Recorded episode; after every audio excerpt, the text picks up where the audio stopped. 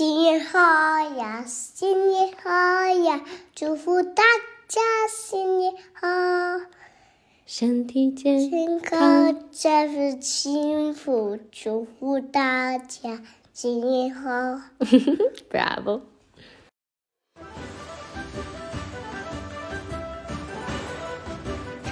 大家除夕快乐！哎呦，咱们仨是不是过于敬业了？今天上班的可能除了央视春晚剧组，就是咱们仨了。那尽管大家都在忙着准备年夜饭，可能大家还顾不上听这期，但是呢，我们仨还是决定卡着点儿上这期，推荐几部我们看过的特别经典的儿童成长方面的纪录片和书籍，方便大家过年有时间了看。那经典纪录片呢，我们重点推荐两部，首推是 Apple 苹果二零二零年出品的这部《Becoming You》成为你，一共是有六集，每集四十分钟。那在苹果电视或者 B 站上直接有资源。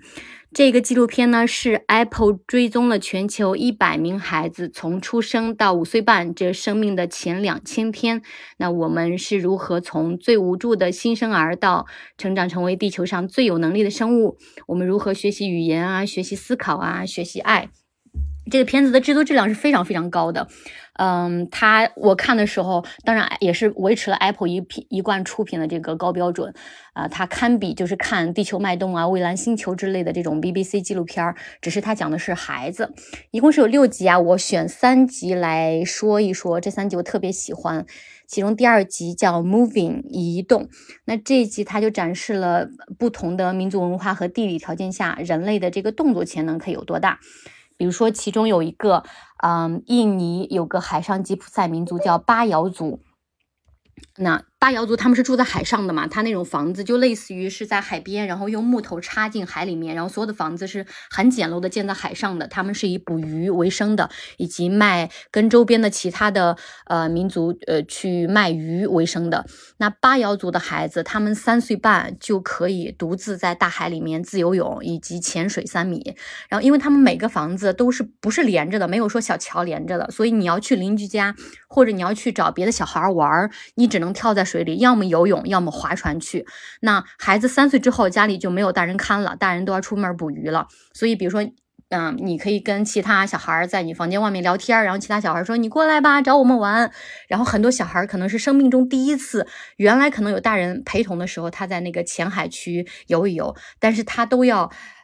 就是迈出第一步，跳到从房他的房子很高的一个大概十米的台面中跳到大海里面，第一次啊、游三到也游在三到四米的海水里面游泳，或者是潜水到邻居家找其他的小孩玩儿。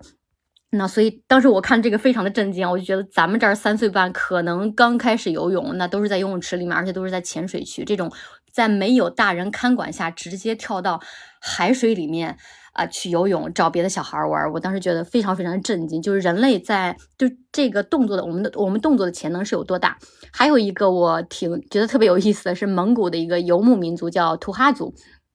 这儿的挑战就更大了。像咱们城市里啊，四岁的孩子可能比较大的挑战是刚开始，比如说学习踢足球啦，学习游泳啦。但是在蒙古草原上，作为一个游牧民族的孩子，他四岁要开始学骑驯鹿，然后五岁之后呢，呃，当他技术比较成熟了，就要单独骑着驯鹿，随着父母赶着他们的牛羊群去在冰天雪地的大草原上迁徙了。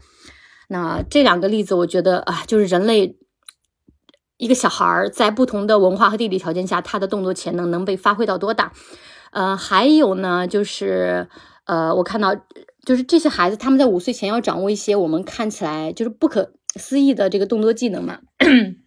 然后这一集里还有一个让我很感动的是一对儿十四个月的双胞胎，呃，姐弟两个前后只相差了三分钟出生，但是这个妹妹很不幸的生下了眼睛就看不到，所以呢，当十四个月的时候，很多小孩儿，包括这个哥哥，刚开始学会走路，但是走路这一步对于呃两个眼睛几乎全盲的妹妹来说是非常有挑战的。那我们可能会认为说孩子是通过模仿。学会走路的，但是并不是，就走路是我们所有人内在的一种强大的 先天的驱动力。这个盲人的妹妹呢，虽然她从来没有见过用自己的眼睛看到过任何人走路，但他想要站起来走路的这个决心和所有其他正常孩子一样坚定。所以结果只是他比他的双胞胎哥哥晚会走了两个月。尽管他的眼睛看不到，但是他用听觉和触觉构建出了一个世界的轮廓，就在完全看不到的世界里走。但是他这个想要站起来、想要走的这个决心是非常非常坚定的。还有这一集里还有个小细节我很喜欢，就是讲九个月左右的孩子呢，他们会发展出一个很重要的功能，就是拇指和食指捏在一起。呃，二指捏就是 pinch 这个功能，这个动作，啊，比如说小孩儿这个时间，他特别喜欢用拇指和食指来捏起桌子上的，比如说一颗豌豆啊，一颗小的意大利面啊，嗯，这个看似非常简单的动作，将我们和动物区分开来，这是只有人类才能完成的高精细化的动作，而且它是人类动作发展的一个里程碑，因为没有它的话，我们接下来就没有办法发展出来，比如说用笔。握笔写字这个功能，那人类可能就无法记录语言，就无法形成灿烂的文明。然后这个点我特别喜欢，就很以小见大，就没想到一个小小的这个二指捏的动作，竟然成为奠定文明的这个基础，特别有意思。顺顺是就是七八个月的时候，他现在就是在这个阶段，然后他特别特别喜欢的这个动作，其实就是去捏很小很小的东西，而我觉得这个。特别的可爱，就本来这个动作嘛，就是你看他小小的手指，然后胖胖的小手，然后去特别专注的去捏一个小小的，呃，不管是地上的一个小小的碎片呐，或者是食物的一个小小的渣子，他现在很喜欢去捏，而且他在捏的时候是很专注的那种表情。然后他也很喜欢我那个手链儿，我手链上有一个小小的心形的小吊坠儿，然后这个小吊坠其实在那个就是顺顺开始关注他之前，我之前都。没怎么关注过这个东西，然后因为 顺顺发现了，然后每一次在就是喂奶的时候啊，或者是我跟他玩的时候，比如我们俩一起躺在床上，然后这个小小的小小的小坠儿就会呃垂下来，然后是一个很小的那个白金的小片儿嘛，然后顺顺就会拿他的小手去够去捏，然后关键他很专注，他这个动作能做五分钟。然后就觉得很神奇。咱们之前有推荐说宝宝的这个玩具嘛，我就观察说，小月龄的宝宝其实就是这个玩具本身的大小是很。影响他们对于这个玩具的喜爱程度以及跟他的互动程度的。我记得我有一个好朋友送了顺顺一套非常可爱的那个小动物的玩具，它有一点特别好，就是它整个的这个 size 设置的很小，它那个小动物的体型呢，就是一个哪怕是六个月的婴儿也可以一只手可以握住的，所以它呃就是它是那种布的呃填充式的小玩具嘛。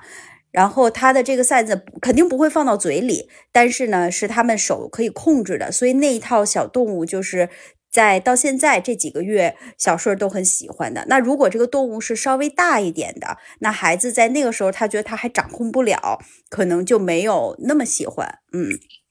哎，这个这个点还蛮好的，因为我觉得孩子。他那么小嘛，以他的身体比例，他看世界的这个角度是跟我们完全不一样。有些时候我们玩买玩具，可能觉得哎这个毛茸茸的东西很可爱，但是是对我们的 size 来说很可爱，可能对他来说就是个庞然大物。是的，我也是就是在跟他的这个观察当中发现，所以就是随着他自己身体的发育和身体的生长，我们可以去匹配一些玩具的这个 size。尤其他现在小手的灵活度啊，以及他小手的这个尺寸都越长越大了，他可以掌控更多的。这个玩具了。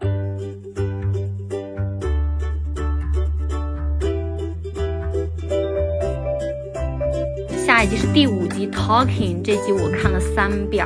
然后他刚开始是讲听力是胎儿最先发育成的器官。那胎儿在妈妈的肚子里七个月的时候就有了听力，所以其实十个月时候出生的时候，我们已经能识别出妈妈的声音了。我们的听力其实，在妈妈的肚子里已经训练了三个月了。所以呢，之前我看说孕后期的三孕后期啊，就第那三个月，妈妈要多跟肚子里的孩子说话呀，或者放点喜欢的音乐呀。啊，我本来以为是比较 智商税的，但其实还是确实是有科学依据的哈。还有个神奇的点就是，我们以为新生儿的哭声都是很相似的，不能说全都一样，但是是相似的。但是呢，科学家发现新生儿的哭声每个。都是不一样的，而且他们都是在模仿母亲的音调和节奏。就这个模仿，当然有一个净化学生的作用，就是让母亲觉得孩子更可爱。哎，我觉得这个点挺神奇的啊，就这个小孩一出来，他哭就是在模仿你的语调和节奏。我我想说一下，就是我是觉得，呃，小顺儿好像对于我的声音呐，在他身上没有 观察到这个点，嗯，但是我想分享另外一件事儿，就是我们家是有一只狗狗的，那那个我知道很多就是有宠物的家庭，尤其是有狗狗的家庭哈，然后当要迎接一个。呃，小宝宝一个新生命的时候，就会有很多这样那样的顾虑。我想跟大家分享一下。我呢，怀孕期间大部分时间都是由狗狗来陪伴我的。然后我们家的狗就是我的这个散步搭子。然后，而且我们家的这个狗呢，它原来是一个流浪狗，然后它的品种呢又是中华田园犬，所以它一个是它的性子呢就跟这个从小在家里长的这个宠物狗不太一样。然后另外呢，就是他对于这种守护家园啊有很强的执念。所以我们家门口哈，一旦有很细微的动静啊，或者是甚至电梯。有一个上下的动静，他听到了，他就要开始狂叫，就是。这个声音其实蛮大的，而且很多时候我们就是作为大人都会被吓一跳。所以其实在我怀孕的时候，我们有担心过，就是说这个狗到时候一叫肯定会吓到宝宝啊，或者是想说宝宝很小的时候会不会对宝宝造成一些伤害啊、损失就是损伤啊什么的。但是其实哈，在我的这个整个观察和体验的过程中，可能是因为我家宝宝在我肚子里就经常听我们家狗叫。他对于这个声音是熟悉的，他可能对于我的声音没什么反应，但是他对这个狗的声音他是熟悉的。他大部分时间表现的都比我们要淡定一些，可能也有一点就是宝宝在咱们在妈妈肚子里的时候，其实他的那个环境是有很大的噪音的，就他白噪音声音其实很大的，包括我们的心跳啊，我们血液的这个流动的声音呐，然后以及尤其是我们胃肠的蠕动啊，甚至包括我们妈妈有放屁。呀，就这些声音在宝宝当时听起来都是非常非常大的。我我当时好像听过一个比喻，说好像就像是飞机在跑道上要准备起飞的时候的那那么大的噪音似的。所以也许哈，宝宝其实对于呃声音或者说对于音量没有像我们想象的那么的敏感和脆弱。嗯，哎，在这里我我想说一点，我怎么记得？小宝宝，就比如说在那个六七个月之前，他本身就是他当然一直都在发育了，就是他的这个听力，但他其实并没有发育完全嘛。所以我记得当时我的月嫂还专门有跟我说，他说就是小宝宝只要是他睡熟了，他不是因为饿呀，或者是比如说不舒服啊会醒，其实你是很难吵醒他的，就是因为他的那个听力其实还没有完全发育好。对对对，这个也是一个，这也是一个原因。嗯嗯。然后这一集里面有两个例子很让我受触动啊，他就解释我们人类想要交流的这个动力有多么的强大。呃，有一个一个例子是一对双胞胎，呃，叫 Zoe 和 Chloe。然后他们之间的语言，科学家称之为 twin language，就是双胞胎语言。啊，我们家里如果是双胞胎的听友可以关注一下。就是这两个小孩呢，因为正常我们人类大概是十四个月左右学会说我们的社会语言嘛，你的母语。那这个双胞胎在他们学会说母语之前呢，他们两个之间创造出了一种只有他俩能交流、能听懂的语言。那对我们外人来看，好像是在胡说，但是他们的语言是有一定的语言学的规律的，所以他真的是两个人创造了一种只用于他们两个之间的语言。然后这个 twin language。在孩子一岁半左右，当他学会母语、融入社会之后呢，呃，他们之间的这个独特的语言就逐渐消失、退退化、消失了。但是在科学上，它依然是个很神奇的事情，就是它证明了，哎，我们人类为了想要交流，这个动力如此强大，以至于我们两个小孩子可以创造出只属于他们两个自己自己的语言来去相互交流。我当时觉得这个很神奇。还有第二个例子，呃，讲的是一个叫 Lily 的十个月的女孩儿，就她是一生来就是一个聋哑人，她的父母也是聋哑人。那我们都知道，就十个月左右的孩子，他都会牙牙学语嘛。啊，在他会说话之前，他都是想强烈的想想交流、想表达，这个动力很强，然后他都会哒哒哒去试图妈妈妈哒哒哒的去这种牙牙学语。但是呢，我在看这个片之前就没有想过说聋哑人。聋哑孩子他们是怎么去牙牙学语的？因为学语言都是从牙牙学语开始的。然后我就觉得很神奇，这个纪录片展示的是这个丽丽的小姑娘，她是在用手在牙牙学语，因为爸妈跟她比划，这个是小鸟，这个是风，这个是你拉臭臭啦，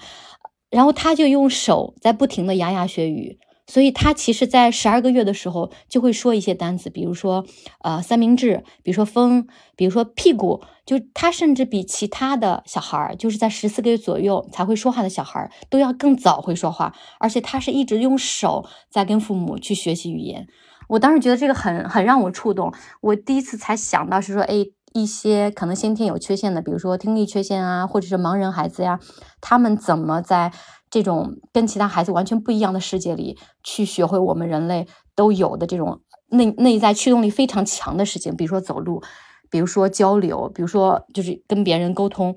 啊，我当时觉得这个例子很让我震撼。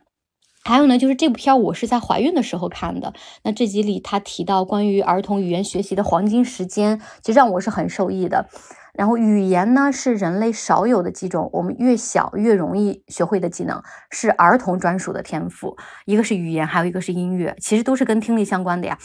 嗯，然后孩子学习语言的最佳时间是五岁前。然后这个片子里就有个小姑娘嘛，她妈妈是中国人，爸爸是法国人，然后他们一家又生活在伦敦，所以她是一个非常经典的三语环境。然后在五岁的时候，这个小姑娘她就三种语言都说得像母语一样，没有口音。那随着孩子长大，他们轻松学会语言的这种能力就会越来越弱。五岁的时候，其实这扇门就已经开始关闭了；到七岁的时候，就完全关闭。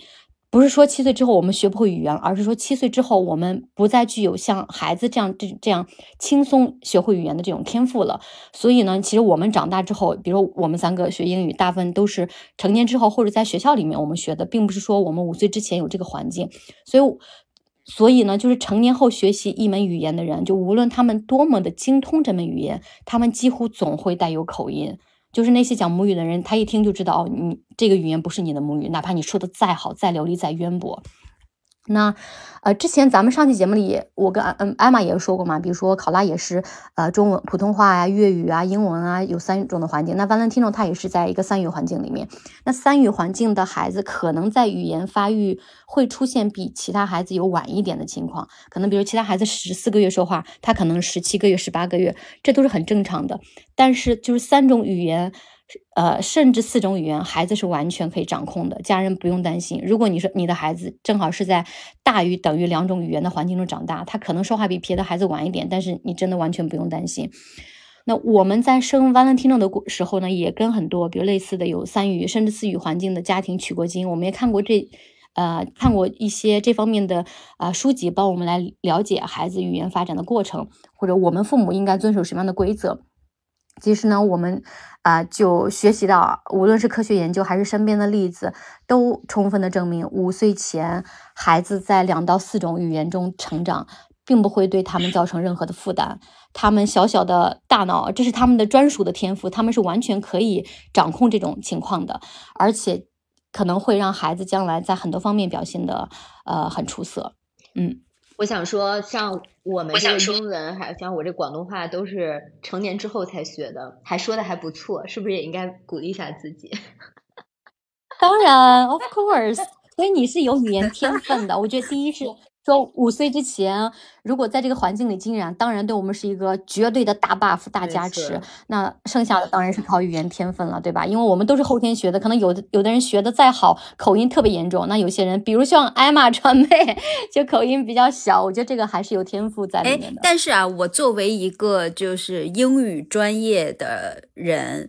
我我其实是觉得，我我认为啊，就是在语言中，口音是我。觉得最不用去修饰的，是最不重要的事情。是的，而且现在。呃，我也经历过一个过程，就是小时候嘛，我们上学可能学的全都是美式英语啊。等我上了大学之后，我们当时呢是要求大家全都去说标准的英音，或者是说 BBC 英呃口音。然后，但是我后来又在英国工作，然后我又跟呃来自就是欧洲和一些其他国家的这个朋友啊同事一起工作。其实后来我就发现了一件事情，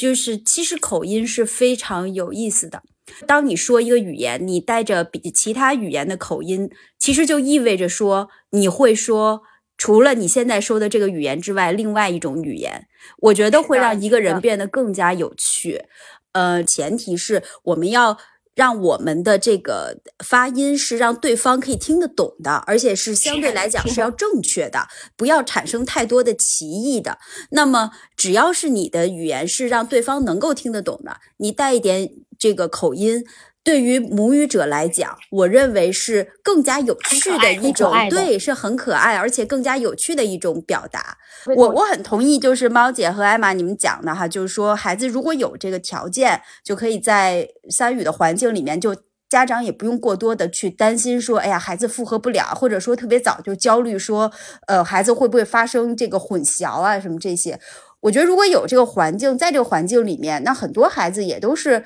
在这种多语的环境里面很自如的就成长了，就是可能也没有太多压力。那么，假如说呢，大部分的其实这个地球上大部分的家庭哈，可能都是单一语种的，那我觉得这个也还好。然后像咱们都是成年之后再学，因为你成年其实哪怕你不是说在。哪怕你上小学、中学，呃，可能学外语没有那么的有天赋哈，或者说你在学校觉得学习这个语言压力很大，其实也有很多人是成年之后再去学另外一门语言。那个时候虽然你可能像猫姐刚才讲的，比如说在语音上啊、语音语调上，可能做不到这个母语者那么的地道，但是你的理解能力其实是更强的，对于语法或者说你对于用词的这些理解是更加深刻的。呃，所以大家都不用不用焦虑。对，我觉得焦虑是肯定不用的，但它确实是一个人类少有的越小越容易学的一个技能。就对小孩来说，学语言太容易。但是你想，我们从小学到现在学英语学了多么久，是吧？其实都不见得像那些，比如说五岁的母语就是英语的小孩，他们对很多语感的这个这个就是内化的感知的强烈。因因为有时候，比如说我们去造一个词，我们就觉得哎。到底确不确定这个语法对不对？但其实五岁小朋友他们造词的时候，很多时候造的语法就是对的，因为他对语言那种内在的感知能力其实是非常强的。但这个技能可能是五岁之前是最强的。如果说你有这个条件，我觉得可能哎，五岁之前你加持一下。如果没有，那当然像咱们几个英语说的也挺好嘛，完全咱也都能交流是。在五岁之前是靠天赋嘛，然后我觉得长大之后，你对一个语言的学习，靠努力，靠努力和兴趣。因为其实，我觉得在香港这个就是特体现的特别明显。因为其实香港就是你说普通话，你说粤语，说英文，任何一种其实就。基本上可以呃 handle 你的生活了，对对对，就不会说是你必须得会说广东话，或者你必须可能在某些场合下呃场合下说英语。但是就是其实我身边呃也有很多朋友，比如他们可能在香港都比如八到十年，但是他们就完全不说也不学粤语的，他其实也是可以 survive 的。但是就是说，比如说你本身有兴趣，然后你才会可能从你的工作、你的生活中的各种场合都去。呃，想尽各种办法去学习这门语言嘛，就可能是要靠这个来驱动了。对对对，对我我是觉得，就因为我自己的例子啊，我是应该也是从幼儿园开始，我妈就给我找各种的方式，让我开始这个学习英语了。我其实一直到这个初中。我前面这个可能有十年吧，十多年时间的学习英语都是很痛苦的，就是很没有兴趣，觉得这东西很无聊，而且我很不想学的。所以就我我的我想表达点是，就是家长可能也别太着急，就给孩子太多压力。如果他从小就觉得这个事儿是一个非常大的负担，呃，可能也会适得其反。嗯，就我觉得兴趣其实不仅仅是成年之后，就可能五，比如说五岁之后有自我意识了，就是兴趣都是蛮重要的一件事儿。嗯。嗯，哎，我就插入说一下，我在那个那本书《儿童自然法则》里面看的，呃，就是讲语言教育，就是语言当然是很重要的，包括五岁前学习语言，但是家长让孩子怎么学习语言，这个是非常重要的，不是说我请一个，或者说你看视频吧，或者说你买个什么小天才学习机，这种方式其实非常反。反人类的，反儿童天生的设置的，所以呢，他举了这个例子，就做了一个科学实验，三个组，啊呃，这个孩子大概是都是两岁左右、三岁左右的，呃，英国的孩子，他分了三个对照组，第一个对照组的孩子呢，嗯，在应该是每周，应该是每天有二十五分钟的时间，有一个中国人。跟他当面就是跟他沟通，然后包括啊给他读绘本啦，跟他去聊天啊什么的，就是等于说请了一个中国朋友，每天花二十分二十五分钟的时间跟这个孩子去交交流。然后他这个对照组是我忘了，大概是八周或者十二周的时间吧。那第二组的孩子呢是同样的这个中国人，但是呢这二十五分钟时时间是通过视频的方式，就是孩子在看一个视频，这二十五分钟里面这个中国人在上面跟他跟孩子有一些交流。那第三组呢是完全没有中文的这个环境。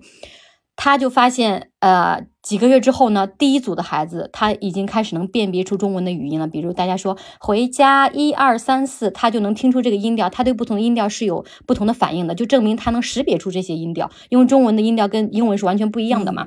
然后第二组孩子和第三组孩子是没有差别的，就是尽管他每周二每天二十五分钟看这个同样的中国人的视频，但是孩子从这种互动中，因为他是违反天性的一个互动，他不是说有个人在旁边有语调啊、有表情啊，跟你充分的有个三百六十度六三百六十度的互动，他像孩子坐在那儿学习一样，就是拿个学习机，或者说就是在课堂上那种单一的灌输式的学习一样。那这些孩子和那些从来没有。中文接触的这个孩子的效果是一样的，就是完全没有效果。所以我觉得，就是说，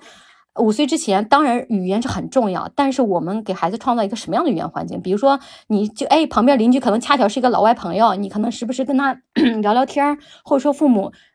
另外一种语言非常的好，用这种语言沉浸式的跟孩子聊天，而不是说，哎，五岁之前我知道是你语言学习的黄金期，你比如说每天看三十分钟英文版的小猪佩奇吧，这种其实对孩子几乎是毫无帮助。哎，艾玛，现在考拉看动画片会看英文动画片吗？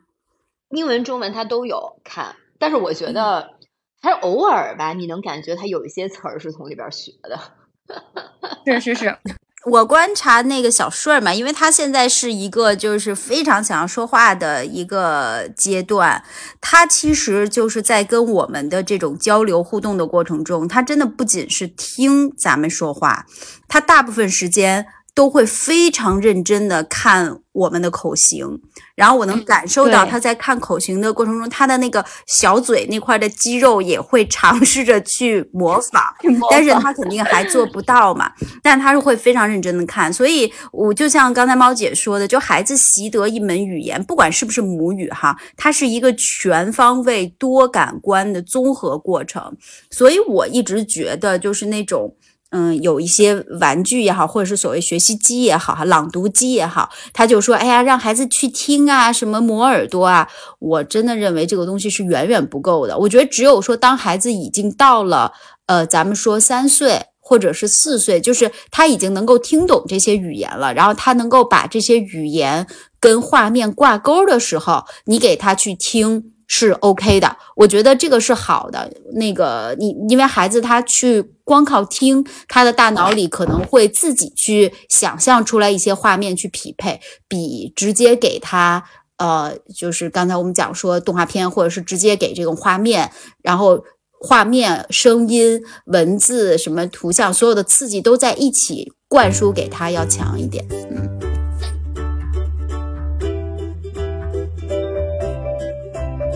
还有就是第六集我也很喜欢，第六集叫 Thinking 思考，讲的是孩子在解决问题的过程中获得的这种强大的成就感和满足感。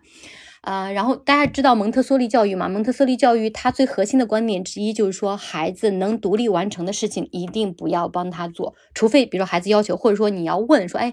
你看，比如说你出门赶时间，孩子这个鞋死活穿不上，虽然他能穿，但你就哎，妈妈可以帮你吗？我们真的在赶时间，这个当然是可以的。那你帮孩子，你在没有允许的时候帮孩子完成他本可以自己完成的事情，会打击孩子的积极性和挫败，他能，啊，他在实自我就是实现一件事情的这个成就感。我就相信艾玛，因为艾玛孩子现在三岁半嘛，我孩子两岁八个月，就我们就很有，应该是很有同感，尤其是对于两到三岁这个期间的孩子，就你发现当他能自己胜任，或者他挑战一下能胜任一件事儿的时候，如果你没经允许帮了他。会发生很严重的后果，他有时候可能就会无法安抚的大哭，或者极其恼火，很生气。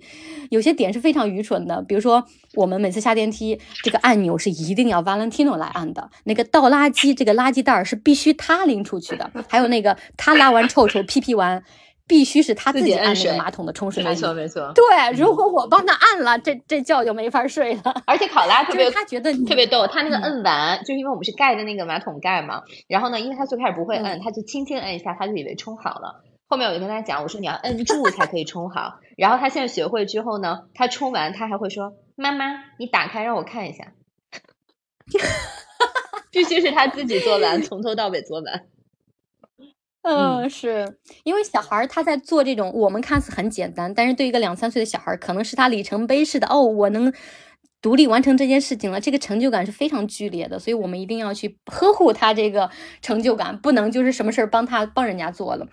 还有呢，就是三岁大的孩子，呃，我可能 Valentino 还没有到这个阶段啊，可能考拉 还正处在这个阶段。就是平均来说，我看一个科学统计数据，不知道真的假的，就平均一个小时大概能问七十五个问题，然后他们用的频率最高的词儿就是为什么？嗯为什么？就这个为什么是没完没了，然后有时候大人也不知道怎么回答。但是呢，就这个片里就讲，我们要尽可能的回答他们，因为这样做呢，不仅仅是可以丰富他们的知识，也会让他们感到更快乐。因为孩子问问题这件事儿本身就会刺激他的大脑分泌多巴胺，就会让感孩子感受到这种求知的快乐。所以我觉得孩子这种求知欲啊、好奇心啊，我们真的要好好呵护，因为这个他真的能从这个过程中感受到愉悦感，而且我们都知道这个能力。在成年后的很多人身上都会消失，很多人可能就不再有求知，不再有好奇心，所以我们要好好呵护。然后，孩子在这个过程中拿到的愉悦感是非常非常多的。对我印象中，我有一段时间是非常非常希望、渴望去帮助家里做家务的。嗯，大概可能是在小学吧，就大概或者是就是幼儿园大班儿，那个时候就觉得哇，我在家里头，比如说我我我帮家里扫地了，或者是我帮家里刷碗了，就觉得是一个又幸福又期待的一个活动。后来呢，因为我父母嘛，就是那个时候就跟这个大部分的父母一样，其实更多时候是希望我把时间用在写作业和学习上、练钢琴上，所以他们就一直就是不让我做这些东西。然后前两天我们在一块聊天的时候，我爸我妈还说呢，说哎呀，我们现在最后悔的事情 就是小时候没有这个让你去多 做一些家务。我所有家里的家务基本上都外包出去了，他们可能也不太看得惯。说，所以说，嗯，归根结底是小时候那个没有人给你养成一个让你做家务的一个习惯，所以我就刚刚猫姐说，小朋友现在有这样的意识，愿意去做，我其实是很认同的，就是这样，他也是有一种培养他的一个责任感嘛，他也是家庭一份子，嗯，对的，对的因为他其实在这部纪录片第一集《Who Am I》我是谁，他就讲到这一点。孩子通过哪怕三四岁的小孩，比如说他通过送个垃圾袋啦，然后擦擦这个小桌子啦，他一方面是他的责任心，另一方面是他实现这个能完成这一项任务的成就感，还有就是他感受到在这个 community，在这个家庭里面他自己的位置，他为这个 community 贡献了一点点价值，是对他自己的 ident- identity 的这个确认是非常非常重要的。他会有一种强烈的归属感，以及哎，我为这个社区，我为这个家庭贡献了我自己的价值，我在这个家庭中是有位置的，这个家庭是把我囊括进去的，就是这对孩子的身份认知是非常重要对的。，我觉得这个是一个非常有意思的事情。哎，那现在考拉有 开始在家里帮忙做一些家务吗？家务他倒没有，但是他特别喜欢，就比如说他看你干什么，他都想参与。比如说嗯昨天我们就是在那儿贴那个春联儿嘛，然后贴那些哦福字儿什么，因为南方和北方贴的时间好像不一样，就咱北方不都是那个呃除夕才贴吗？三十二，但是其实南方对，然后我看南方他什么今年最建议的时间已经过了，立春那天贴。已经贴满了，然后对，然后我们昨天贴的时候，考拉就特别特别想帮忙，就是他其实是很想参与，就是无论你是在家里，还比如说在外边儿，就是大人在做一件什么事情的时候，他都是非常想全程参与，同时他还会不停的问问题。对，就为什么这个是什么东西，就是他目前最喜欢问的两个问题。嗯嗯，哎，我觉得小朋友这个阶段特别可爱，因为他其实我们人类都是一个社交型的动物嘛，我们都渴望融入这个集体，融入哎我们周围的人，他其实都想找到自己在这个家庭中自己小小的位置，没错，好可爱是。的。嗯，然后刚才猫姐说，就是孩子的这个好奇心和求知欲这件事情，我觉得真的这个就是在咱们人类基因里面的。就孩子从很小的时候，其实他就有非常强的这种好奇心，而且是伴随着他们自己的身体的能力越来越强，他们可以探索的领域在不断的扩大，他们的好奇心也变得更强。所以，我其实是蛮尊重顺顺的。现在顺顺就是满地爬的阶段嘛。然后我们家呢，嗯，就是在布置客厅啊，或者说布置公共区域的时候，没有把它做的做成那种非常非常。呃，儿童友好，我们有些朋友的家就把客厅做成了宝宝的游乐场，或者是有有有很多宝宝的爬爬垫什么的。我们家不是这样的，就一个是我们看来，我我们两个人，我我跟森爷觉得，呃，这个客厅嘛，是家里所有的这个家庭成员共同生活的一个空间，然后另外呢，也是我们的一个社交的场所，所以我们不希望说，在这个公共的空间把它做的过于以宝宝为重，就宝宝他自己的那个小屋里。里面我们有给他做一个小小的这个乐园的区域，但是家里面的客厅呢，我们还是保持了正常的一个成人的 家庭的一个风格，但是我们会让宝宝去自由的去探索，就是他和 我们家的狗小六两个人就是每天在地上爬，然后他们俩一起去探索家里头的这些角落啊什么的。呃，我会就是离他有大概一步的距离，我就会站着看着他，就是我我会去观察他，哪怕他有一些就是，其实有时候你看真的觉得有点危险的一些动作啊，或者是什么，但是我脑子里就会去想说，哦，在他的这个角度去看这个东西是什么样的，或者说我会去判断一下，就是从他的角度来讲，这个事情是不是那么的危险，比如说他。在经历现在在经历一个阶段，就是他很喜欢在狭窄的地方钻来钻去、爬来爬去。就比如说家里桌、餐桌下面和椅子下面，然后以及他自己那个宝宝椅，他就喜欢从那个底下跨来跨去的去去钻着玩儿。然后可能有些地方就是我们大人的角度看，就觉得哎呀，这个角度太刁钻了，或者怕他磕着碰着什么的。但我发现，其实你让他。呃，尝试一次两次，他就会找到方法。他那个身体也像小猫似的，像水一样。其实他自己是可以游刃有余的在里面去去去玩的。所以我现在也比较尊重他去探索这些家里的角落啊，然后以及增加一些他看这个世界的新的角度。嗯，哎，这里我特别想说一点，我觉得那个传妹刚刚说的这点让我想起，就是我。呃，刚开始就是考拉刚刚出生的时候呢，其实我本身也是那种比较担心型的妈妈嘛，再加上大家都是就是头回当妈，所以我当时最大的一个担心就是我能不能让这个宝宝好好的活着，就真的是我这是我当时最就是对 最 concern 的一件事。所以呢，其实你最开始一定是会啊。尽量就是你那个心理上就是会，哎呀，千万别别这样，或者别摔到了，不要磕碰啊什么的。但是呢，我觉得我自己有一个很明显的这个心理的转变，就是在呃，可能也就是考拉两岁半之后吧。因为其实我发现，就平时比如说我们爸妈他们在家呃带考拉的时候呢。其实男性跟女性的风格其实差异比较明显哈，就比如我妈妈是那种比较保护型的，我会经常听到她跟考拉说：“哎，你不你不要爬这个，呃，你不要就你不要怎么怎么样。”后面呢有一次我就很认真跟妈妈说：“我说我说我觉得你要尽量减少跟他说你不要这么做，除非真的是非常非常危险的事情哈，比如说。”你那个，因为我们住比如十几楼，就比如说那个窗开着，即使我们有一个护栏，但是小朋友不能靠近。像这种原则性问题，一定要立刻，呃，声音要稍微就是肯定一点，告诉他，对，就是你不能这么做。但是其他的，我说，我觉得咱们要多鼓励他去尝试，就不要让他就是觉得就是好多地方好多地儿都不能摸，好多地方都不能碰，都不能主动去探索。然后我后面就观察到呢，比如说我带考拉去那个游乐园，就 playground 那种设施玩的时候，其实小朋友真的就是他什么都想试一试。然后呢，有一些其实呢，你一看你就会觉得可能他有点够呛，或者哎呀这个有点高，或者这个比如说中间那个间距超出了他现在那小腿儿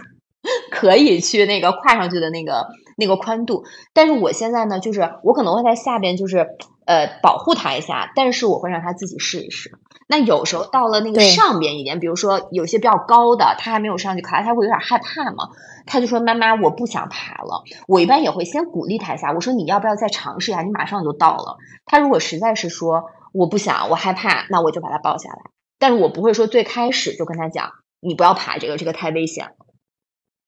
嗯，我觉得就是是就尤其是第一回当为人父母吧，会有这么一个心态的转变。最开始就是千万千万得让他好好活着，后面就是说还是要鼓励小朋友多去尝试、多去探索，这样他其实也能建立自信。而且关键是，其实他们是就人类其实真的是一个非常非常智慧的生物，他会自己找到这个边界的。而且没你看他错试几回，他就会了，他就知道哦，我怎么着就可以成功上去，或者是我这边走不通，我就换另外一边去尝试一下。但是这些都是要他自己去 explore 的，对吧？对，是的，你看现在小顺儿其实他还蛮小的嘛，就是呃，我们家的那个岛台，就因为历史遗留原因哈，就没有它那个材质没有办法去做那种安全转角的。我们一开始有去做那个安全转角的保护，但是因为它那个材质就是那个保护的东西粘不住，后来呢我也就放弃了。然后小顺儿呢，他很喜欢那个地儿，然后他自己曾经在那块磕过一次脑门儿。然后那个脑门儿呢，就是就是那个在两眼中间有一个小小的点儿，呃，看着有点像二郎神似的，挺挺搞笑的。然后，但是自从那一次之后，他再到那个区域，呃，他后来就再也没有磕过了。就当然每一次也是 我就会一直在旁边啊，就我大概离他就是一步的距离，但我不会上手，就可能即使我上手保护，我也会躲在他看不见的地方，就是他也没有意识到说我是在一直拦着他，但是他自己就会有意识到那个地方，他会慢慢的去看，他动作就会做慢一点，然后呃也会轻一点。然后另外就是他自己的，我觉得还有一个好处是，当他磕过一次，他对于距离的判断也是有帮助的，因为小朋友嘛，毕竟他。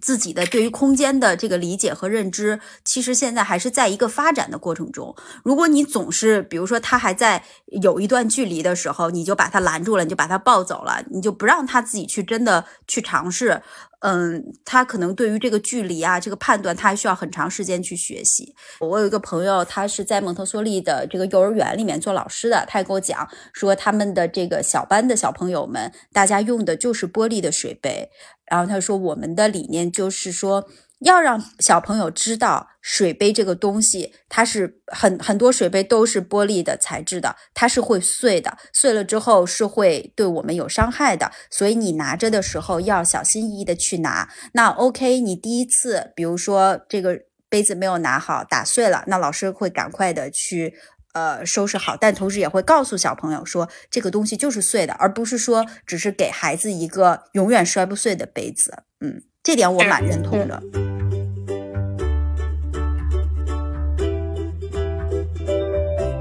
对，还有一部重磅纪录片推荐，但是我 轻巧带过啊，就是张以庆导演二零零四年在国际上获过奖的纪录片，叫《幼儿园》。他记录了一个武汉的寄宿制的幼儿园里面一些很朴素、真实、自然的日常。这部片是我十几年前看的，当时没结婚，更别说有孩子了。但我看这部片看的是津津有味，笑中带泪，泪中带笑。而且我当时可能十几年前自己没孩子、没有家庭，更多的是笑吧。但我现在，呃，当我们在聊这个话题，在准备这个话题，我再回头看这部片的时候，我更多的是泪，可能偶尔会带一些笑。但我真的是从头就觉得眼泪就止不住的哭出来，看到这些小朋友们被爸爸妈妈放在学校里面，他们每天在学校里面彼此之间如何相处啊，跟老师相处啊，他们的一些童言无忌的话，以及他们在周末等待父母来接自己时候那种啊、快乐，以及等不到时候的那种落寞啊、我觉得特别特别感动。所以无论你是什么婚姻状况啊、生育状况，我觉得这不是一部育儿纪录片，它就是一部人类幼童时代的纪录片，它就是那个时代的一个缩影。我觉得。呃，看着那些小孩儿，或者是说在那些小孩身上看到了自己，这种感觉是很美妙的。所以这部片呢，我推荐给所有人，不单单是爸爸妈妈。它是一部七十分钟的片，在 B 站上能找到资源，大家过年有空可以看一看。对我看这个片子，这个片子也是猫姐推荐之后我去看的，然后弹幕上面 很好玩，就弹幕上我相信可能是一些那个没有做父母的这个年轻的朋友特别可爱，说是跟随着里面的表情包，然后找到了这一部那个。纪录片里面有很多很可爱的小朋友的表情包，然后真的我很同意猫姐说，这个片子真的就是一个时代的缩影。呃，所有的这些小朋友们，他们在这个幼儿园里面，他们的这个生活是什么样的？他们之间的爱恨情仇是什么样的？非常可爱。但是我自己作为一个爸妈，看完这个真的是不太想把小顺送到幼儿园了。寄宿制是不是？尤其是舍不得。我觉得这个其实是有点残酷，就是寄宿制的。但是我我相信那些爸爸妈妈也没有办法。但是真的小朋友在等爸爸妈妈来接自己的时候，那种。表情看的特别让人心疼心酸哈，对，哎，我其实想跟你们之后我们可以去深度聊一个话题，也可以，如果这个听友朋友有人感兴趣的话，也可以跟我们一起讨论哈。就你们觉得应该在什么年龄段，或者说是什么样的一种节奏去开始孩子的社交？我提这个问题呢，是因为小顺现在是十个半月，马上要十一个月了，他。呃，我现在带他出去，呃，我感受到了，就是他对于这种，就是相对来讲算是同龄人的兴兴趣，他是想去互动的兴趣，但是同时呢，他自己可能也经历着比较复杂的情感，所以我想有机会跟你们交流一下，就是什么时候开始带孩子去进行这种同龄人的社交，嗯。嗯，那我要提前引用一下下面即将聊到的这部书里的一句话，来回答一下谄媚这个问题。就是我们接下来会聊的这本书《儿童自然法则》。就谄媚，我觉得你可能看完这本书之后会有一个呃不错的答案。呃，当然这个作者他比较推崇蒙氏教育嘛，蒙氏教育是零到三岁小孩混在一块儿，然后三到六岁小孩混在一块儿。比如说我是十一个月的时候送 Valentino 上托班，他们班里最小的孩子六个月，最大的孩子三十六个月。我是感觉。这个环境对他是只有好处没有坏处的。当然，虽然他有八个小时时间跟我没有在一起，但是，呃，作者在这本书里面，我引用他他他的原话啊，他就说，任何老师都比任何老师和父母都比不上这种大教小的效率。五岁孩子在三岁孩子身上激发起的好奇心是不可比拟的。同时，大孩子乐于帮助同学，乐于帮助小朋小孩子的积极性也得到大大激发。知识在孩子之间传播速度超乎想象，互动最能激发学习的积极性。当然，这学习是一个很泛泛的词，因为比如十个月的孩子，你从十八个月的孩子身身上学到的也是非常非常多的嘛。我觉得小朋友，当然他这本书最核心强调叫强调的是自然法则，就是说我们抛开现代生活不谈，我们想想我们在呃三十万年的历史中进化的祖先，他们在狩猎采集的时代里面就是。这么几十个母亲、父亲，父亲出去打猎了，然后你有几十个孩子都在一起。这个小小孩子有刚出生的婴儿，有在爬的，有在走的，他们都是一起活动的。所以就是这是一个更自然的环境。小孩子他应该是跟他，当然要保证他安全，因为比如说你二十五个月以下这种 toddler，其实很容易被其他小朋友推倒啊、摔倒啊什么的。你在保证他安全的前提下，他应该跟这个，比如说零到三岁、三到六岁这样区间的孩子。在一起，他能学到的是老师和父母几乎无法教给他的。他从这些孩子身上学到的是非常非常多的，而且这个效率极其高。所以这是老师的观点。我其实从送 Valentino 到零到三岁那个混合式托班，我也能感受到这一点。他回来会跟我说：“哦，班里有哪个小朋友？他当时还很小嘛，比如说才一岁半，刚刚会说话。”但是他有已经看不起班里那个刚刚会爬的才会爬的小朋友，或者他会很崇拜班里那个比他大一岁的小朋友，会跟我讲哦，那个 Adriano 哥哥怎样怎样。所以我是觉得这个是很有意思的，他比我单同单呃去灌输他，或者说只是他跟完全同龄的其他小朋友玩，我觉得会效率很高，以及他能感知到的呃收 收集到的信息更丰富。我很期待等到你来北京的时候。是啊，可以跟小顺一起玩，但估计 Valentino 也会，哎呀，你怎么都不会走？你只会看不上眼，看不上。对，这里嗯我特想补充一点，就刚才猫姐说的，因为你那个最开始带 Valentino 去的托班就是一个混龄的嘛，对吧？然后呢，我这里就有一个嗯对照组，就是呃，我是应该是在考拉七个月左右，不就每周一次带他去一个 play group 嘛？他那个 play group 基嗯本上就都是同龄人，就是月龄的差距可能前前后后也就两三个月吧，两三个月、三四个月这样子，嗯你就会发现，呃，第一是因为他们整体月龄都比较小，其实小朋友之间不太会有很多的交流，就是他就真的是各嗯玩各的，只不过是他们在同一个房子里。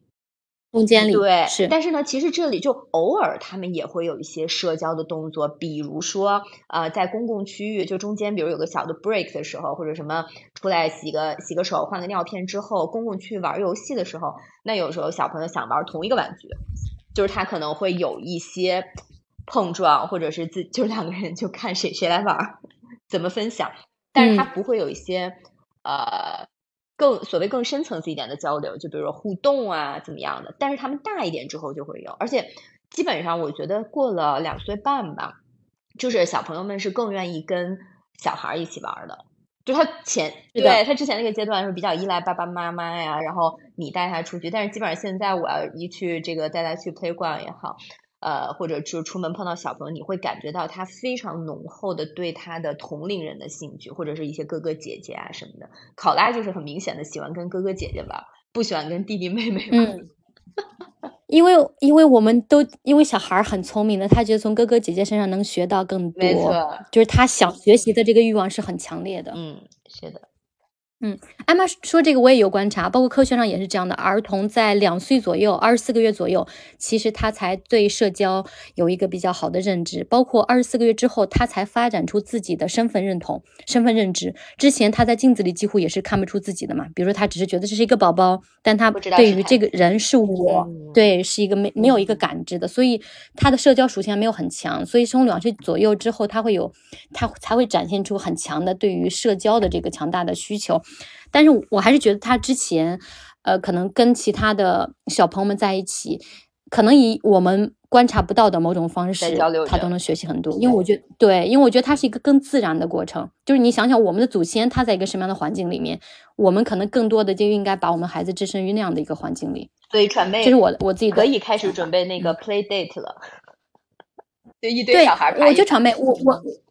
我想啊，就是在 Valentino 特别小的时候，我们当时因为比如带他出门，呃，相对没有那么方便，所以我们会经常邀请其他家人来家里玩。那经常会是我们大人坐在这边喝酒聊天，可能那边有三四个孩子，呃，Valentino 比如六个月，然后其他孩子最大的有十岁的，就是三岁的、五岁的不等，他们在那玩。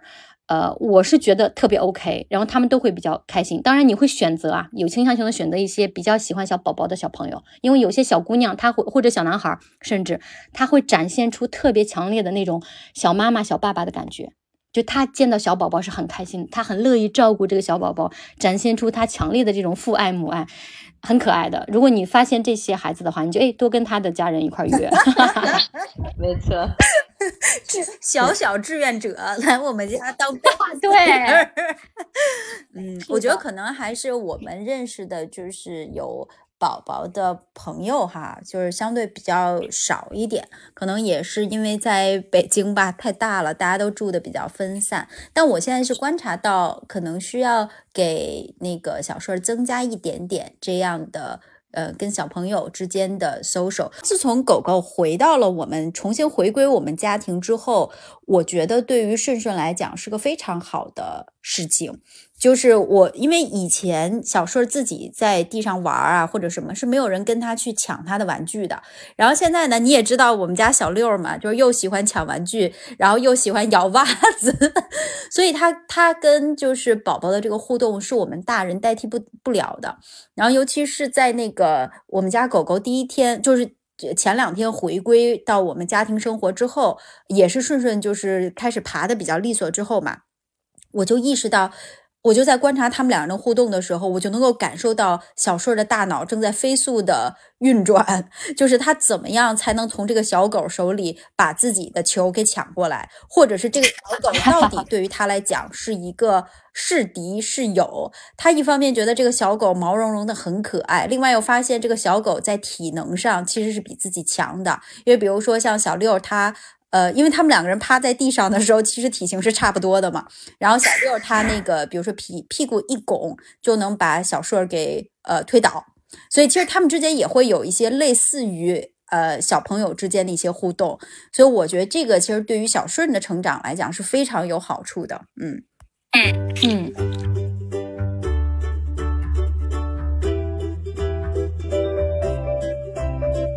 那我们纪录片就重点推荐这两部，还有一部啊，我就一发花一分钟的时间简单推荐一下，是 Netflix 奈飞的 Babies，就它质量是比 Apple 的 Becoming You，呃是差不少的，但是呢，呃它有很多关于孩子成长的脑科学方面的研究，而且它是云集了世界顶级的脑科学啊，尤其是海啊海婴婴童脑科学的这些专家一起制作的，所以是有很多干货可以学习的。但对比苹果的这部片儿呢，就少了一些人文的人文。关怀的这样的角度，然后它这个现在已经出了两季了，偏重于零到一岁宝宝的这个脑科学和行为学的一些研究。比如说第一集他讲的这个点，我觉得特别有意思啊，说三个月大的孩子他是可以分辨出不同猴子的脸的，包括不同猫的脸，但是到十二个月的时候，这个能力就丧失了，他们就变得跟成年人一样，只能看到猴子、猫这个品类，而无法再认出一只具体的猴子了，因为呢，他们。因为小孩生下来，他的大脑大概是有一百亿个呃神经突触的连接，我们成年人大概只有三十多亿个，所以其实是小孩的神经连接比我们是更多的。但是他在成长过程中，把那些不重要的神经链接全部就修剪掉了，只保留了那些相对来说比较重要的连接，变成了一个成年人嘛，所以他就更专注了。但是他的可能性其实也是牺牲了三分之二。这个点我觉得特别有意思啊，我就没想到像小顺，他是能看出来，哎，小六和其他长得跟小六一样品种的狗狗，它的脸是完全不一样的。但是可能一岁之后，你把很多猫猫狗狗猴子放在一块儿，它就只能认出来，哦，这个品类叫猴子，这个品类叫猫，而认不出来，呃，一个具体的呃个人了。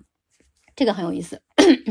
好的，那这个纪录片我们就推荐这几部，我觉得已经很够大家过年看的啦。那书籍方面呢，我要重件推重磅推荐的一本呢，是我正在读但是还没有读完的这本，叫《儿童行为法则》。我觉得对我自己在养孩子过程中的很多困惑，我都在这本书中找到了，嗯，很专业的而且很温情的这个答案。嗯，这本书呢很适合零到六岁孩子的家长，或者说你在备孕，或者说你即使没有生孩子的计划，但是你很喜欢了解小朋友他大脑啊工作的这个原理、发育的这个原理，这本书都非常适合。那从序言开始，我就特别有种相见恨晚的感觉啊，所以我也马上买了纸质版，准备带回家，就是常看、常翻、常看、常新。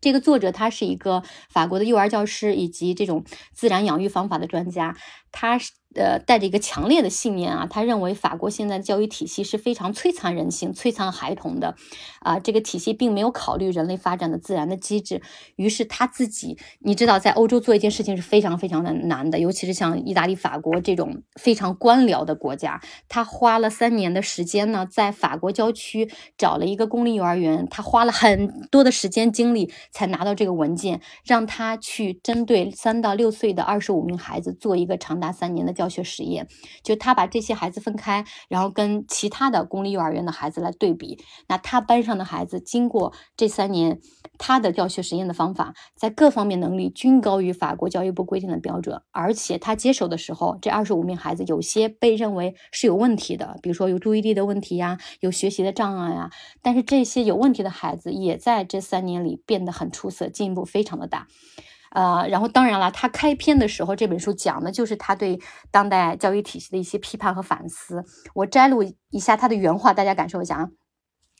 我们将自己的意志强加给孩子，从幼童时期开始便是如此，同时还衡量和评判他们是否遵守我们的命令。我们把孩子教育的服服帖帖，这种教育方式如何能让孩子领会自由的精神？我们执意把孩子按三六九等分门别类，又如何教会他们领会博爱的精神？从幼儿园开始，我们就根据年纪分班，就像按照生产年份一样归类产品。孩子们无法拥有更丰富的世界，也因此失去了与年长的哥哥姐姐、年幼的弟弟妹妹共处的机会。无法自觉地激发好胜心和照顾弱小的同情心，难以培养合作精神。年龄相当的孩子相处一处，更多的是攀比和竞争，又如何能感受博爱的手足情谊？我们创造环境，培养孩子的自私自利，不用设身处地为别人着想，然后又要求他们具备博爱的情感。这是他刚开始开篇的一些反思，就是他对当当代教育体系的一个批判。当然，我是看到这些反思是比较认同的，所以我接下来会，呃，就是很认同的，呃，来去感受他的这个思想。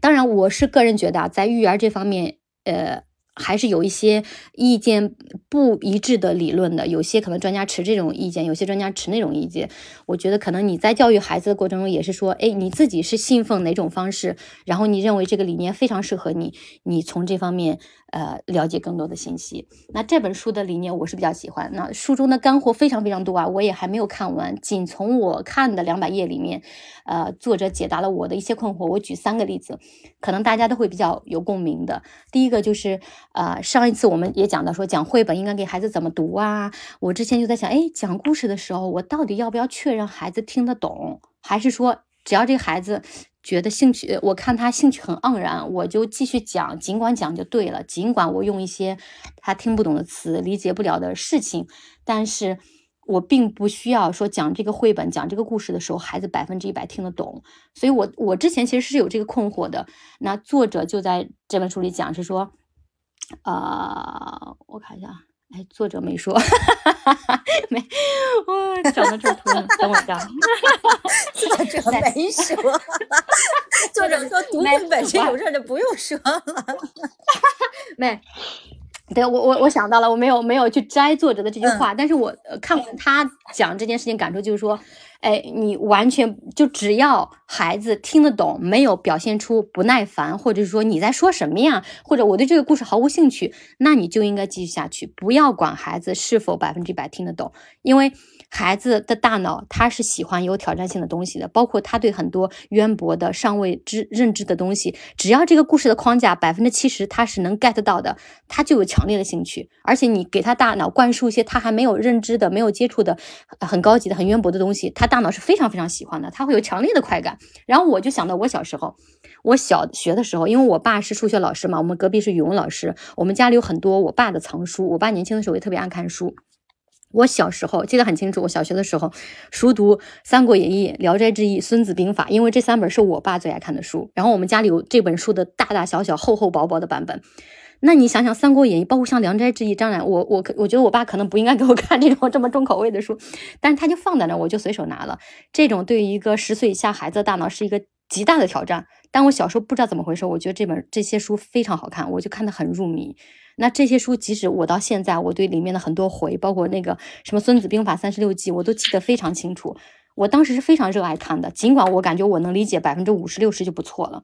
所以这也是解答了我的一个困惑，就是有时候小朋友只要他表现出兴趣，你不要管他是否能百分之一百的理解，也不要去在读绘本的时候跟他确认啊，小朋友你听懂了没有呀？这个词什么意思？你懂不懂？要不要妈妈给你解释呀？不用。给他一个连贯的故事，让他打开，就是诶，他大脑接受到了一个很有意思的新世界。这就是其实阅读最大的目的，而不是说他必须要百分之一百懂他在听什么。没错，对，特别认可。我最近不是又给考拉新开了一个绘本，叫那个《爱音乐的马可》，就讲一个呃 hippo，然后就是练习各种乐器啊，最开始邻居都嫌他吵啊，然后后面就又都加入了他这么一个故事。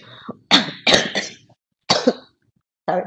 然后我刚开始讲的时候，我觉得还蛮复杂的，但是呢，呃，就像刚才猫姐说的，我也没有逐页问他，哎，你听懂了没呀？但是反正我大概讲了两三遍之后吧，我发现考拉已经完全记住了，他已经完全理解了这个故事。比如我问他，呃，他现在练习的时候，邻居和爸爸是开心还是不开心啊？他完全懂。所以其实有时候我们也就不用低估小朋友的能力，其实他们可能是只是没有告诉你。但是他们其实是吸收了这些知识的。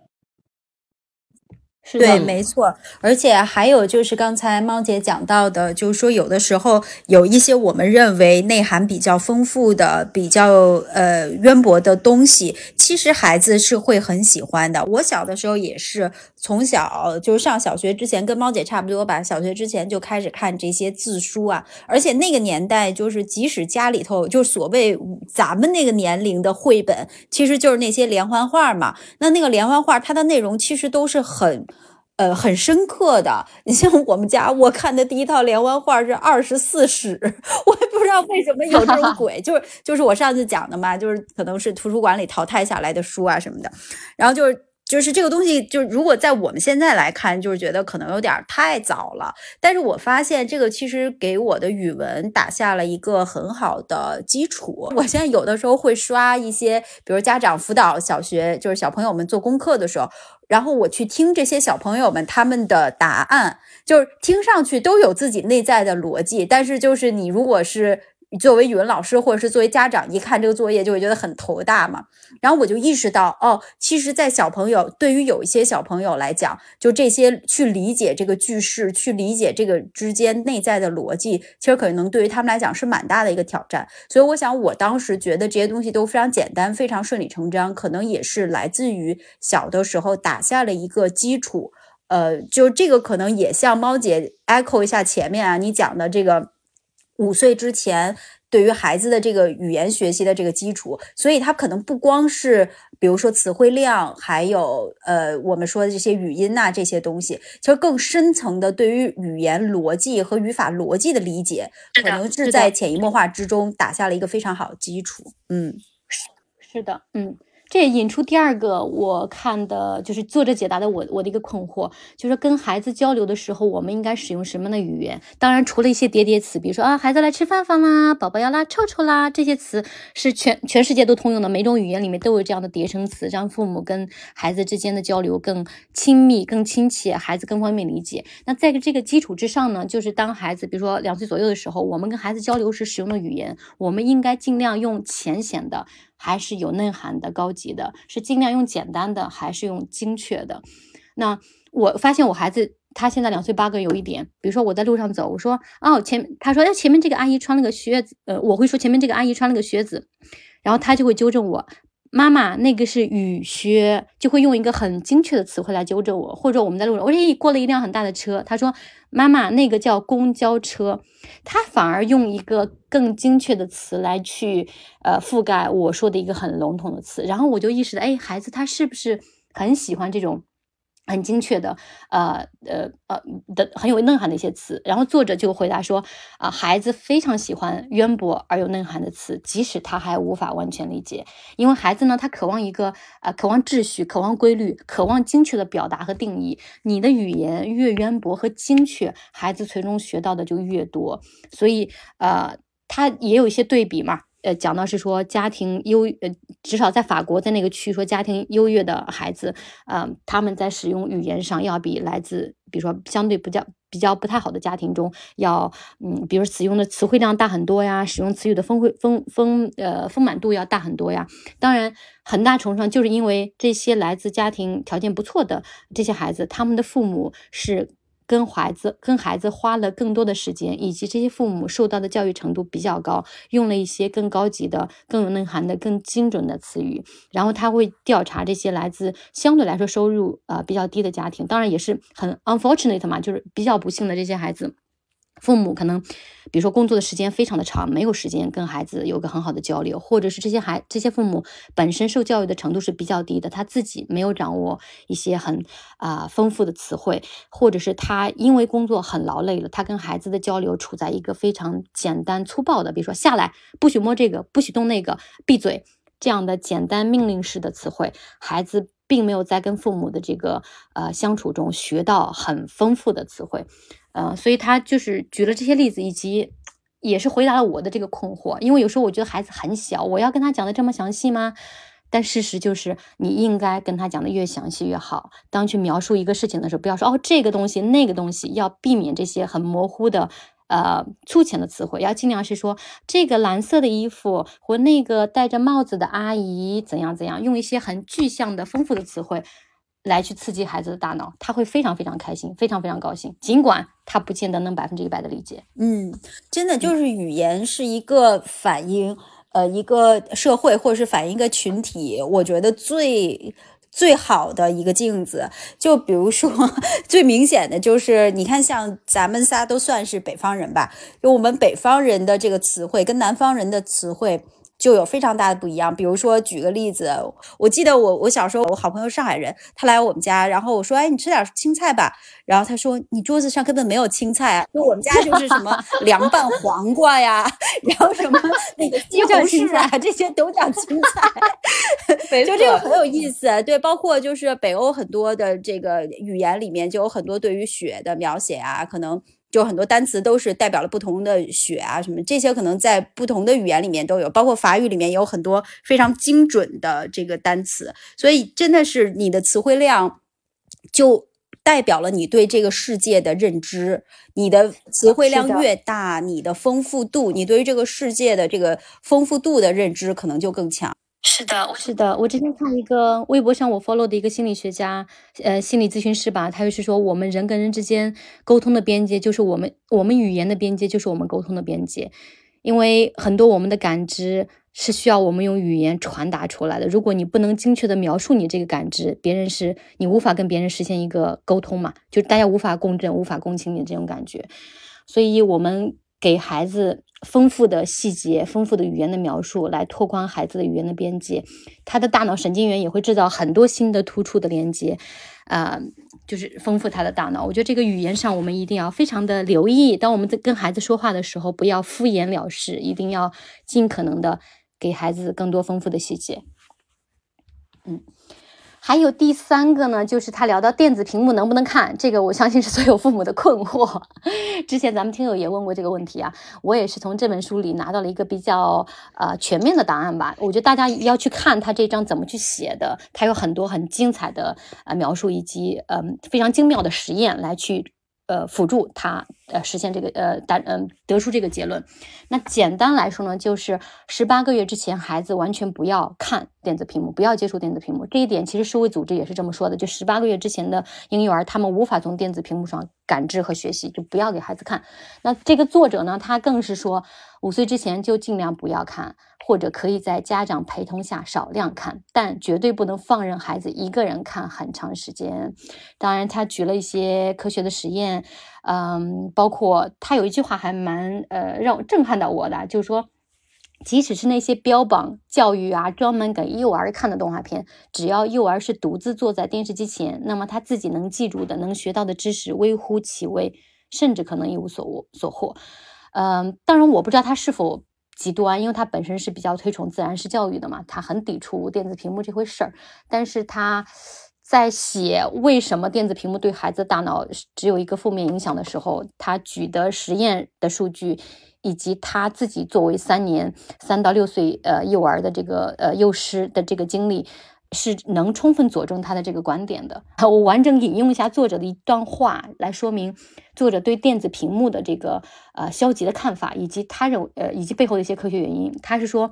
啊，屏幕教学就是看电子屏幕啊，彻底破坏了孩子的注意力系统。看到他们睁大眼睛，全神贯注地盯着屏幕，我们以为这是注意力集中的表现，但其实我们完全搞错了。睁大的眼睛表明他们处于关注状态，而不是学习状态，只是一种警觉。孩子的大脑受到大量陌生的图片影像刺激，进入一种随时准备进攻或者自卫的警觉状态。这种警觉机制其实只能持续几秒钟，但是长时间刺激警觉系统会让孩子大脑处于持续疲劳状态。当我们真正想要教授他们应该习得的知识的时候，他们已经很难再集中注意力了。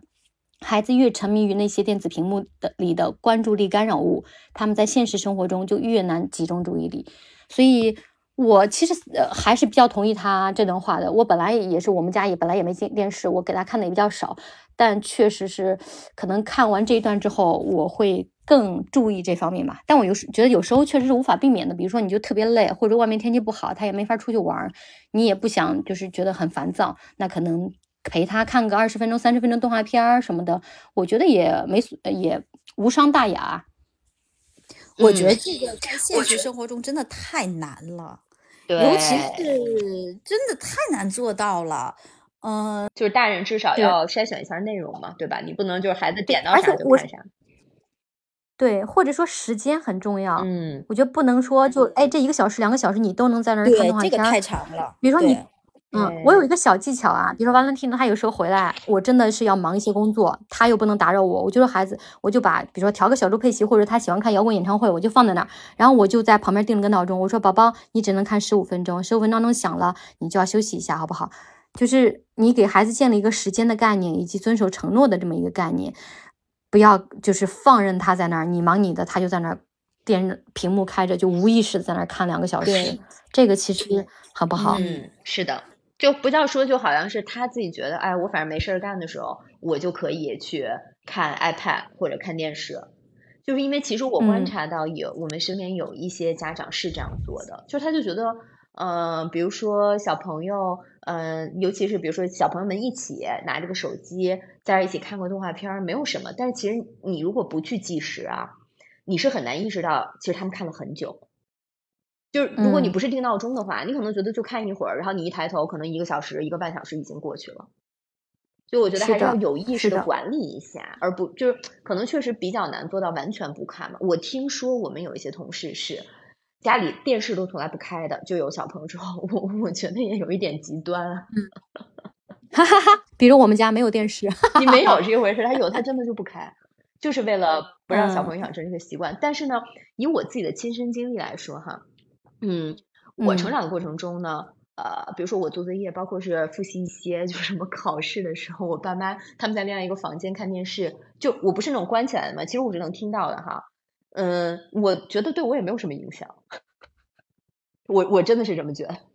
就不会说他开着嗯电视，我就没有办法思考去做我的题了。可能我我个人的经验并没有这个困扰哈，但是当然就是说他在嗯比较小的阶段，肯定还是要以一个相对比较良好的方式去培养他的这个专注力嘛。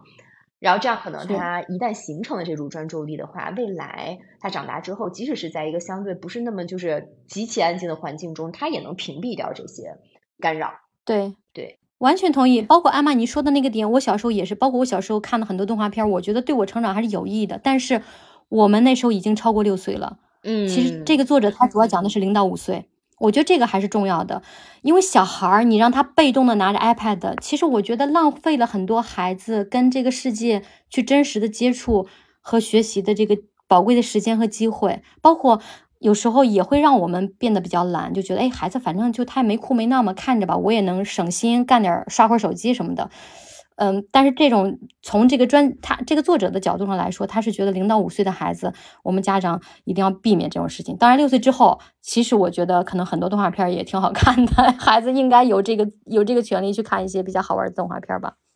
对。对，嗯是的，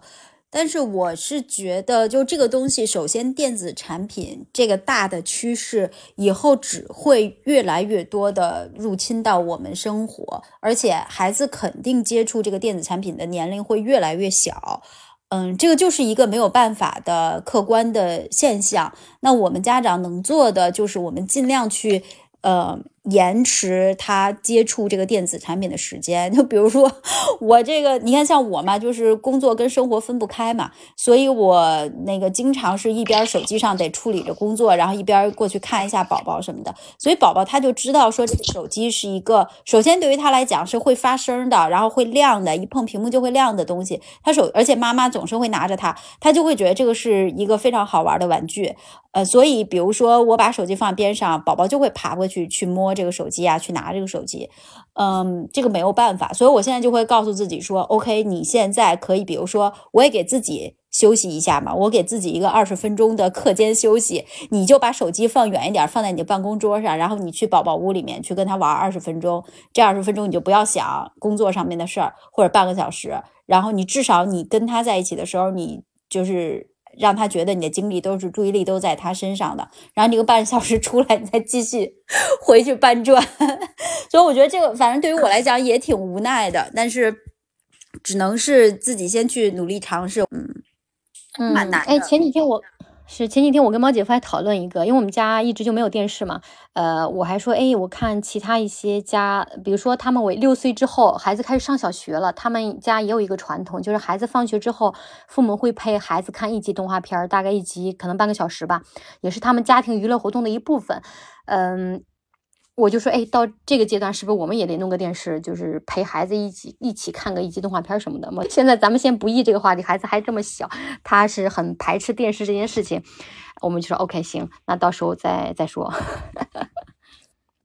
对我，我其实觉得也还好吧。像我们家，呃，其实也是没有电视，呃，然后我们是看投影嘛，现在都很少很少开了。呃，我自己觉得，如果是有这种 movie night，大家一起，比如说一个周末了，找一个时间，我们全家人一块儿，不管是看一个动画片，还是看个电影，我觉得这个蛮好的，这个体验挺挺挺有趣的。而且像孩子可能四五岁，其实啊，带他去电影院也不是很方便嘛，在家里你还随时想停啊就可以停。我觉得倒蛮好的。那咱们本期的分享就到这里，希望大家春节能抽出点空来看看这些纪录片或者是书。